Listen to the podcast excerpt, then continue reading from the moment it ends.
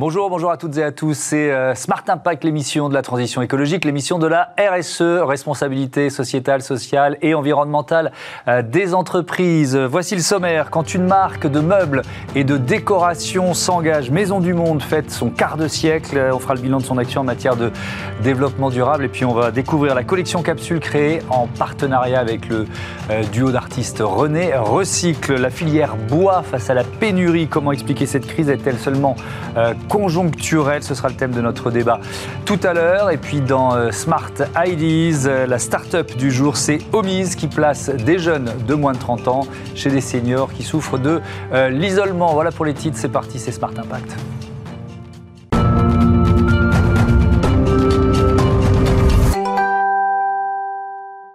Avec nous, le directeur RSE de Maison du Monde. Bonjour Rémi Pierre Lapran. Bonjour. Bienvenue, heureux de vous accueillir. Euh, Maison du Monde qui fête donc son euh, quart de siècle. Bon anniversaire. Euh, depuis quand, est-ce qu'il y a eu un virage? Depuis quand la marque s'est engagée en matière de développement durable? Alors, la marque a toujours eu conscience de certains impacts, mhm. naturellement, parce qu'on allait chercher des savoir-faire un peu partout dans le monde. On était aussi très lié aux matériaux bois et du coup, à la gestion des forêts, ça a toujours été dans notre ADN.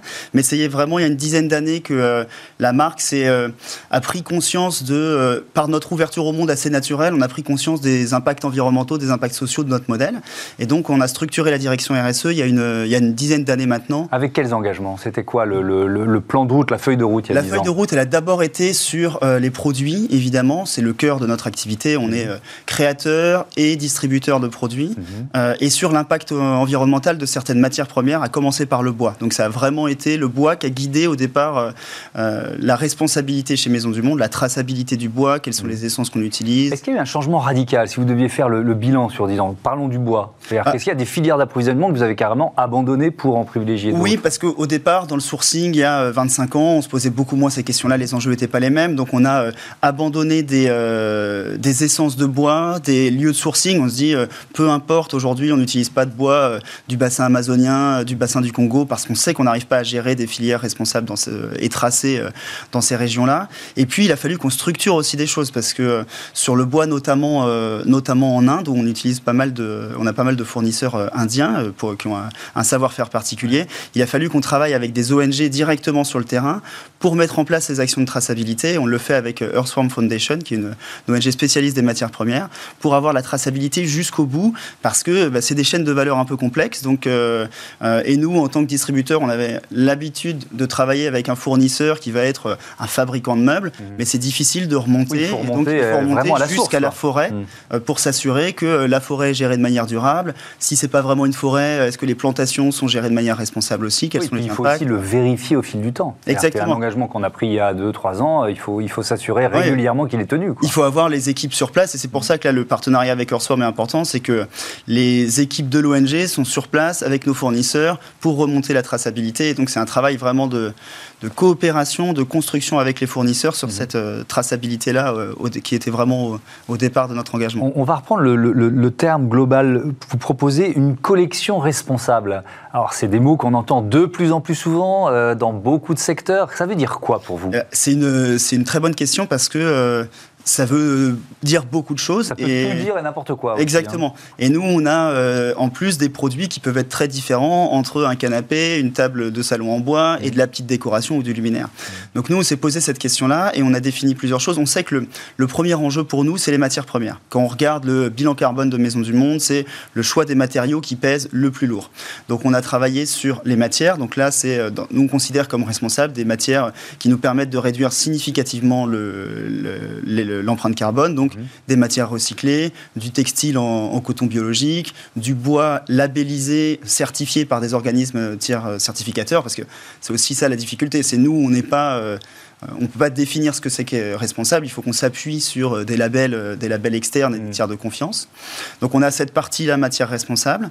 On intègre aussi la fabrication européenne, parce qu'on a naturellement, nous, du sourcing dans le monde entier. On est Maison du Monde, on, est, on fait du Made in le monde, mais aussi on fait, du, on fait aussi du Made in Europe, et ça permet quand même de réduire les distances, de favoriser l'emploi local. Et après, nous, on intègre aussi dans notre responsabilité le sujet des savoir-faire, parce que justement, de par cet ADN d'ouverture au monde, de fabrication un peu partout et travailler avec des fournisseurs, on se dit, bah, il y a des fournisseurs avec qui on travaille depuis 25 ans, qui, mhm. dans certaines régions, je pense à des fournisseurs au Vietnam, en, en Thaïlande, en Indonésie, qui ont des savoir-faire vraiment spécifiques et qu'on est fier de pouvoir accompagner depuis 25 ans, euh, depuis qu'on travaille avec eux, d'amener ça sur des marchés, euh, des marchés européens et de préserver ces savoir-faire, de les accompagner spécifiquement. Est-ce que le, le, le, mouvement de relocalisation euh, qui s'enclenche, qui, qui a, été initié ou accéléré, on va dire, par la, la, crise sanitaire, est-ce que d'une certaine façon ça vous inquiète? Parce qu'on pourrait dire que c'est contradictoire avec le modèle de Maison du Monde. Ça ne nous inquiète pas vraiment. On sait qu'avec la crise sanitaire, il y a des enjeux de relocalisation qui ne mmh. sont pas forcément des enjeux de responsabilité, mais de résilience un peu des chaînes d'approvisionnement surtout. Le, sujet, il est, il est, beaucoup là. Donc nous aussi... On va parler de la filière bois juste après euh, notre interview, il y a des choses à dire. Exactement. Et nous, euh, nous aussi, il y a un mouvement de, relocalisation euh, vers des, des, fournisseurs européens pour, mm. pour tout un tas de raisons. Mais on garde cet ADN-là parce que on vient c'est notre ouverture au monde qui fait aussi notre force, c'est notre réseau de fournisseurs et ses savoir-faire qui nous qui font notre force. Donc c'est ce qu'on arrive nous, enfin ce qui a toujours nous a permis de, soutenir notre marque et qui continuera à le faire. On peut faire de, on, fera plus d'Européens, mais on mhm. continuera à aller chercher euh, des, produits, des produits qui viennent d'Inde, des produits qui viennent du Vietnam, mhm. un peu partout. Euh, Alors toujours sur ce sourcing, parce que c'est vraiment, vous l'avez dit, un élément euh, majeur. ces chiffres que j'ai trouvés sur le, le, site de Maison du Monde, 25% du textile, 70% de l'offre de mobilier en bois répondent à un critère de durabilité, un taux qui monte à 88% pour les collections enfants. 25% du textile, on parle de quoi là? On parle du textile de maison qui est en fait, nous on a beaucoup travaillé sur le bois historiquement mmh. euh, et, depuis quelques années justement quand on, euh, euh, on regarde l'empreinte carbone de notre activité, finalement le linge de maison ça pèse assez lourd. Et parce que euh, c'est peu de références dans notre offre Maison du Monde, mais c'est beaucoup de références, c'est beaucoup d'impact environnemental. Mm. Donc ça va être, nous on fait beaucoup de housses de coussins, de textiles déco, de rideaux, de, euh, de housses de meubles aussi, de housses de canapés. Et donc là, les problématiques étaient complètement différentes pour nous parce qu'on avait beaucoup euh, travaillé sur le bois en disant voilà. C'est pour ça que vous êtes à 25 parce que c'est vrai que le, décalage il est important. Parce qu'on a commencé les premières collections en coton bio pour nous, c'est l'année dernière. le textile recyclé, polyester recyclé, c'est cette année et les mousses de rembourrage c'est assez neuf. Et, c'est encore une nouveauté aussi pour l'industrie de, de l'ameublement et de la décoration, parce que euh, le, la fashion, euh, la mode et, l'industrie textile en général a un coup d'avance sur nous parce qu'ils ont été euh, vraiment dans ce cœur de responsabilité-là. Et maintenant, le sourcing du coton bio, c'est un vrai sujet. dans le prix des matières premières, on parlera du bois tout à l'heure, mais le, coton aussi, c'est un vrai, une vraie difficulté pour nous de trouver des filières de coton biologique à, à, prix accessible et et qu'on pourra intégrer dans nos produits. Alors, il y a aussi une volonté de, de, réparation, donner une seconde vie à vos produits, et puis euh, de recyclage ou d'upcycling. Euh, c'est la, la, semaine Paris Design qui démarre là ce, 9 septembre, et vous avez lancé, vous lancez une collection commune avec euh, René Recycle. René Recycle, c'est un duo d'artistes, c'est ça? Ouais, c'est un duo de créatrices spécialistes de l'upcycling d'objets. Et, et l'histoire de cette collection, c'est vraiment la rencontre de nous, distributeurs, qui avons des produits qui peuvent être abîmés dans le transport chez le client et qui reviennent chez nous, euh, qu'on a l'habitude de réparer. On a une activité de réparation mhm. internalisée, mais on ne peut pas toujours tout réparer pour réintégrer dans le stock. Et la rencontre entre nous et ces deux, euh, et ces deux créatrices pour se dire bah, qu'est-ce qu'on fait de ces produits-là? On, avait, nous, on a des gros partenariats avec des associations pour donner ces produits. Généralement, on travaille beaucoup avec le réseau Emmaüs.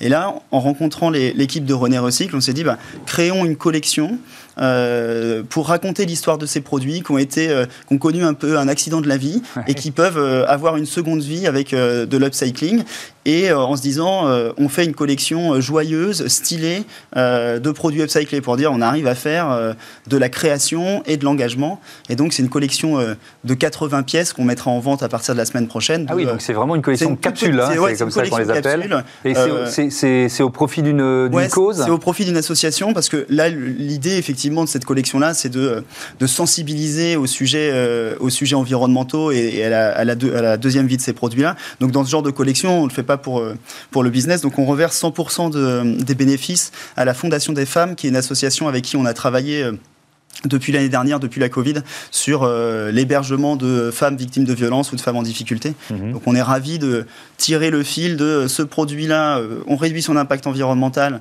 euh, en lui donnant une seconde vie. On en crée un produit hyper beau et joyeux pour un intérieur d'un client. Et puis il aura un bénéfice social en, en travaillant avec la Fondation des femmes. Mhm. question qui va me servir de, transition avec le, le débat. Est-ce que vous avez des difficultés d'approvisionnement? La filière bois souffre souffre de difficultés aujourd'hui. Oui, aujourd'hui, c'est partout. La filière bois, je pense que les représentants de la filière le, diront bien mieux que moi, mais effectivement, avec la crise, on a des difficultés très importantes sur les matières premières. Le bois n'y échappe pas, mhm. que ce soit la disponibilité de la ressource et ensuite les impacts logistiques pour faire venir les produits jusqu'à. Ça veut dire qu'il est plus cher aussi pour vous oui, en oui, ce moment de, quel, à, quel niveau? Alors, c'est pas votre secteur, vous êtes directeur RSE, vous mais... Vous demanderez exactement au... Mais oui, ça a des impacts sur les prix des, euh, des produits, évidemment.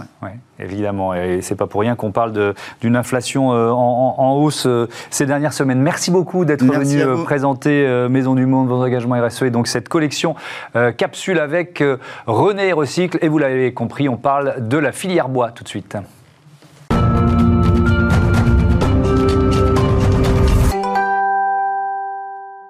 La filière bois face euh, aux pénuries, c'est le thème de notre euh, débat tout de suite. Je vous présente euh, mes invités. Jérôme Martinez, bonjour. Bonjour. Vous êtes responsable du label Bois de France. Nicolas Douzin-Didier, bienvenue à vous aussi, bonjour. Directeur de la Fédération nationale du bois. J'ai envie simplement de poser le, décor, ce contexte. On parle de, de pénurie de bois. Déjà, ça, ça veut dire quoi concrètement, Jérôme Martinez? Alors, on parle de pénurie, mais c'est très conjoncturel. Il manque pas de bois en forêt aujourd'hui. Euh, en France, un tiers de la surface française, c'est de la forêt. C'est ça, 31%, de notre superficie, c'est de la forêt. C'est de la forêt. Et c'est une forêt qui est en croissance. Quand on regarde les statistiques de l'inventaire forestier national, on voit que le stock de bois, il augmente d'année en année. Là, on est juste sur un phénomène conjoncturel suite à la crise Covid et à mmh. tous les impacts que ça a entraîné euh, ces derniers mois. Oui, mais il y a quand même, Nicolas Douzin-Didier, des difficultés d'approvisionnement. Là, on avait un exemple concret qui était euh, Maison du Monde juste avant. Euh, voilà, il y a beaucoup de professionnels qui sont dans cette situation. Il y a, un dérèglement international pour toutes les matières premières. Le bois en fait partie. Mhm. C'est un problème logistique. La crise a arrêté la production dans beaucoup de pays. D'accord. Beaucoup de problèmes de main-d'œuvre. On ne le cite pas assez, mais mhm. la principale pénurie, c'est la main-d'œuvre, des, problèmes avec le Covid. Et ensuite, des problèmes logistiques. Le zéro stock a été mis à mal par la crise Covid. Mhm. Et donc, euh, pour remettre la chaîne en route, on a besoin de, quelques mois. Et le pic a été passé cet été. Donc la, période la plus compliquée, c'est au cœur de l'été, c'est ça? Le pic de, des tensions a été passé cet été. D'accord. Et aux États-Unis, par exemple, le prix du bois mhm. a retrouvé son prix d'avant-crise. D'accord. Alors peut-être que c'est une idée reçue, mais je l'ai lu dans plusieurs articles. Est-ce que la Chine assèche le marché, Martinez? Alors, bon, je pense que Nicolas sera mieux placé pour, pour répondre à cette eh ben, question. Vous amorcez, Nicolas euh, euh, Mais aujourd'hui, on voit que, en effet, les exportations de bois brut, hein, de grumes, mhm. donc le, tronc de l'arbre qui est juste exploité, et les exportations de ce produit donc non transformé augmentent d'année en année. Voilà, ça c'est un constat qu'on fait et qui, qui, est statistiquement mhm. prouvé. Euh, et donc c'est dommage parce que c'est un bois qui n'a produit encore aucune valeur ajoutée sur le territoire, contrairement à un bois qui pourrait être transformé en meubles, en charpente, euh, etc. Mhm. La Chine, le rôle de la Chine, oui ou non? Oui, mais la Chine, euh, et notamment le chêne. Le chêne, on a parmi les plus beaux chênes du monde. Mhm. On est troisième producteur mondial. Et la Chine a congelé la récolte de, de ce type d'arbres dans son pays parce qu'ils avaient trop récolté. Mhm. Et donc, ils viennent prédater dans, dans l'ensemble du monde. Et, et aujourd'hui, il y a un chêne sur trois qui part directement en container en Chine sans passer par aucune transformation en Europe. Et c'est une aberration écologique totale, mhm. puisque le chêne, c'est un buvard à carbone. Et par ce type de commerce, eh bien, on gâche tout, tout, le stock de carbone qui a été euh, stocké. Vous avez employé un mot très fort, le mot prédaté, prédateur. Ça veut dire qu'on ne peut pas se prémunir de ça C'est quoi? C'est tout simplement la loi du marché qui, joue, il paye plus cher et donc, euh, et donc on ne peut rien faire? Ben, C'est un système organisé. On n'est pas dans une relation commerciale loyale. C'est un pays qui est très connu pour sa, grande démocratie, et, et, ils vont prédater dans les différents pays du monde. Oui, mais pardon, la France n'a pas de capacité, les producteurs de chaînes français n'ont pas de capacité à résister à ça. J'imagine que si ils disent oui, c'est parce qu'ils y ont aussi un intérêt, ben, on le, peut sujet, le dire. Le sujet, c'est le prix. Oui. Euh, comme les Chinois euh, vont se sourcer dans le reste du monde, c'est plus une question de quantité, c'est une question de lignes de crédit mhm. qui sont accordées à des traders qui ont pour mission de rapporter la plus grande quantité de matière en Chine. Mhm. Et donc, quand on met 100, ils mettent 110. Quand on met 110, ils mettent 120. Et donc, c'est. Mais ça ne concerne pas que la France. La Belgique a connu le même phénomène, et dans les pays de l'Est aussi. Mhm. Euh, est-ce que est-ce qu'il faut réserver euh, une partie, alors là on parle du chêne, mais euh, de, de la production aux filières françaises d'une certaine façon? Alors, bah là, du coup, je ne suis pas en train de plaider pour le protectionnisme, mais bon, on peut conjoncturellement poser la question. Il y a des actions politiques qui sont en cours, mais justement, sinon, c'est justement l'une des idées du label Bois de France, c'est de dire, on sait qu'aujourd'hui, euh, les consommateurs, que ce soit des consommateurs particuliers, mais aussi des entreprises, des collectivités publiques, etc., s'orientent de plus en plus vers le fabriqué en France, vers le consommé euh, local. Et donc le label Bois de France, il a été euh, souhaité par les professionnels. Alors c'était un petit peu avant la crise Covid, ils ont été voilà bien inspirés pour justement distinguer des produits issus de forêts françaises et transformés en France. Donc le label a été aussi créé pour ça parce que euh, des labels autour du Made in France, des certifications autour du Made in France, il en existe, mais rarement qui prennent en compte mhm. la matière première. Or, euh, sur, la forêt, sur la forêt et le bois, comme on l'a dit, on a et la forêt et la transformation. Et donc, c'est le but du jeu, un petit peu justement, du label Bois de France, c'est d'arriver à créer un marché du bois de France mhm. pour peut-être pas réservé, mais en tout cas encouragé. Euh, euh, On va le retrouver sur quel type de produit, ce label? L'objectif, c'est de le retrouver sur n'importe quel type de produit mmh. fabriqué à partir de bois, de bois massif ou de bois euh, industrie. donc aujourd'hui, on, ça fait un, peu plus d'un an, un an et demi que le label a été lancé. on a déjà près de 100 entreprises qui sont adhérentes au label et on a dans ces entreprises autant des entreprises qui font des produits de la construction bois, mhm. charpente, mur ossature bois, etc., que des entreprises de l'ameublement, du bois énergie, euh, de l'emballage, les palettes, etc. Donc c'est vraiment sur tout type de produit. Mhm. Euh, sont, quel est le secteur pour lequel l'envolée euh, des prix du bois, Nicolas Dezin-Didier, est le plus lourd? C'est le BTP peut-être? Il y, a deux, il y a deux secteurs où l'impact a été très très fort. C'est mhm. effectivement le secteur de la construction, où les délais de livraison se sont allongés terriblement et donc les, et les prix envolés, mhm. et également le secteur des palettes. Oui. La palette, c'est un peu la semelle de la chaussure, on y pense quand on a des problèmes, mais c'est l'outil de base du commerce international. Évidemment, c'est majeur. Et c'est peut-être ce qui a réveillé les consciences des mhm. pouvoirs publics que le bois est une matière stratégique et que la souveraineté nationale doit être préservée pour le, bien fondé de, de l'ensemble de l'économie. On produit des palettes en France On est troisième producteur euh, européen. D'accord. Et donc on est un pays très très grand producteur et réparateur de palettes. Voilà. Ok, alors je vais vous poser une question. Est-ce qu'on est parfois dans l'absurdité? C'est-à-dire que, est-ce qu'il y a des entreprises françaises qui achètent des palettes à l'autre bout de la planète et qui les font traverser, le, traverser les océans? Bah, la, palette traverse les océans. Oui, mais, euh, non, à l'origine. Non, c'est plutôt une production ouais. locale. à se, à, se, à se, sourcer en France. 70% des palettes euh, sont fabriquées en France et 30% avec du bois importé d'Europe. Allemagne, Pologne, etc. Hmm. Voilà. Donc, est-ce qu'il y a une pression euh, Vous dites que le pic, c'était euh, au, cœur de l'été. Vous avez dû, vous, euh, supporter la pression de vos clients, les clients du, BTP ou, les industriels qui ben, utilisent dans le BTP, par exemple Dans le BTP, les, les industries nationales mmh ont monté leur capacité de production de 20%, c'est-à-dire au maximum, les salariés travaillant, euh, faisant des heures supplémentaires, travaillant le samedi, donc maximum, on a fait plus 20%. La part qui a été touchée, c'est la part des constructeurs qui importaient. Et l'inflation, elle est venue de l'importation et non pas du marché national. La hausse, les, clients historiques qui ont été servis avec du bois français mhm. ont connu des hausses deux fois moins élevées mhm. que ceux qui importaient. Donc ça, ça réveille aussi les consciences sur cette relocalisation mhm. est la part que l'on doit avoir entre la production nationale et l'importation. Alors justement, sur, ce, sur ces enjeux de relocalisation, est-ce qu'il faut euh, euh, modifier la, réglementation environnementale? Qu'est-ce que vous en pensez? Jérôme Martinez d'abord. Alors il y a, euh, vous faites peut-être allusion à la RE 2020 qui e va arriver, voilà, la réglementation environnementale sur le bâtiment.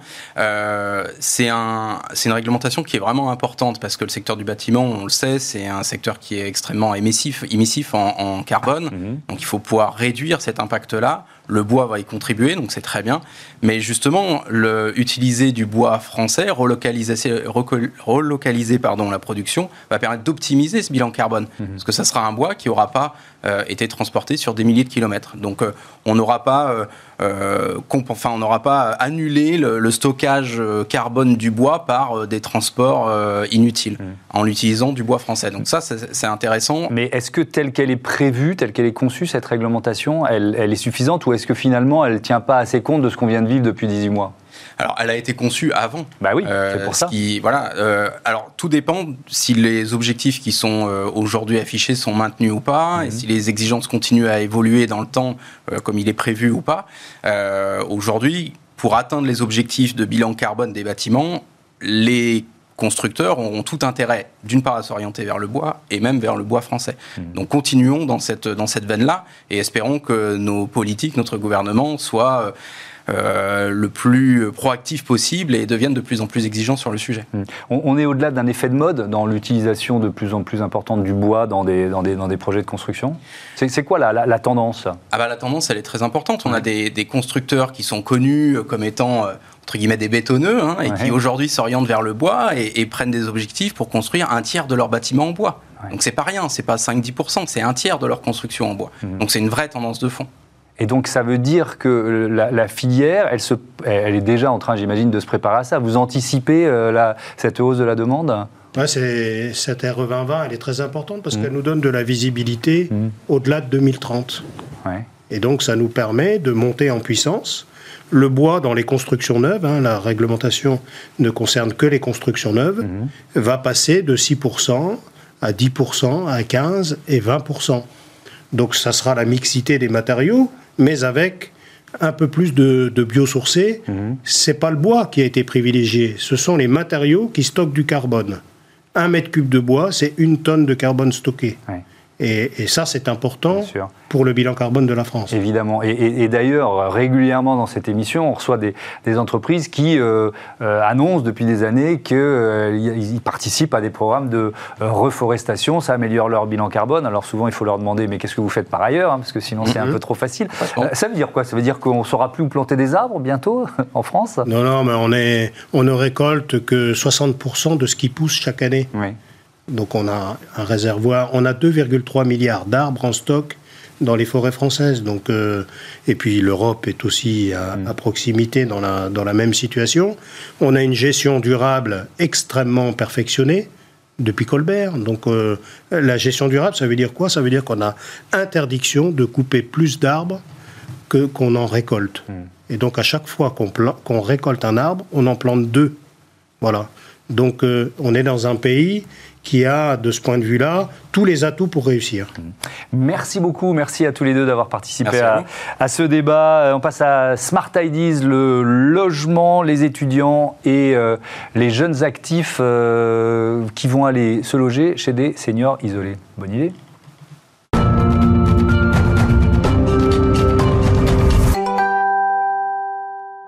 Smart Ideas et la start-up du jour s'appelle Omise. Bonjour Benjamin Lévy. Bonjour. Bienvenue, vous êtes euh, le cofondateur, l'un des fondateurs, donc euh, décembre 2019, c'est ça? C'est la, date de, création. C'était quoi votre idée de départ? Alors à la base, en fait, il y a deux choses. D'abord, un voyage, moi, que j'ai fait en,